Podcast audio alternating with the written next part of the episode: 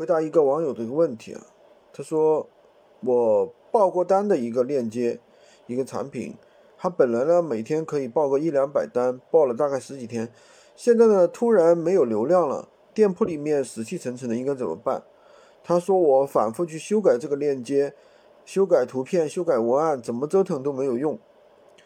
那这个应该其实怎么处理呢？他这个操作其实是一个错误操作。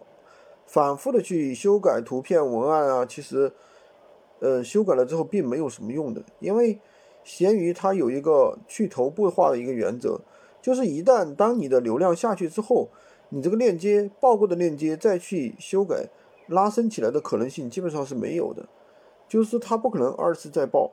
那应该怎么做呢？大家一定要注意听啊！其实方法很简单，就是把以前报过的产品。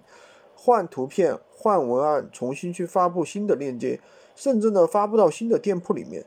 那如果我以前下滑的链接、老链接怎么办呢？其实你下架或者删除就可以了。如果你觉得数据比较好，想留个标本、留个纪念，你不删除也行，放在那里也没有什么影响。那如果说你本身，呃，我们这里有一个学员，他是卖小家电的，做了十几个账号。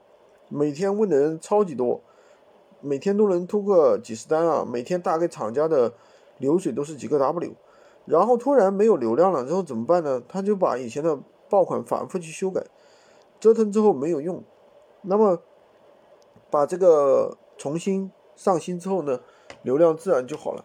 所以说，嗯，做闲鱼呢，还是要懂得一个好的方法，好吧？今天就跟大家讲这么多，喜欢军哥的可以关注我，订阅我的专辑。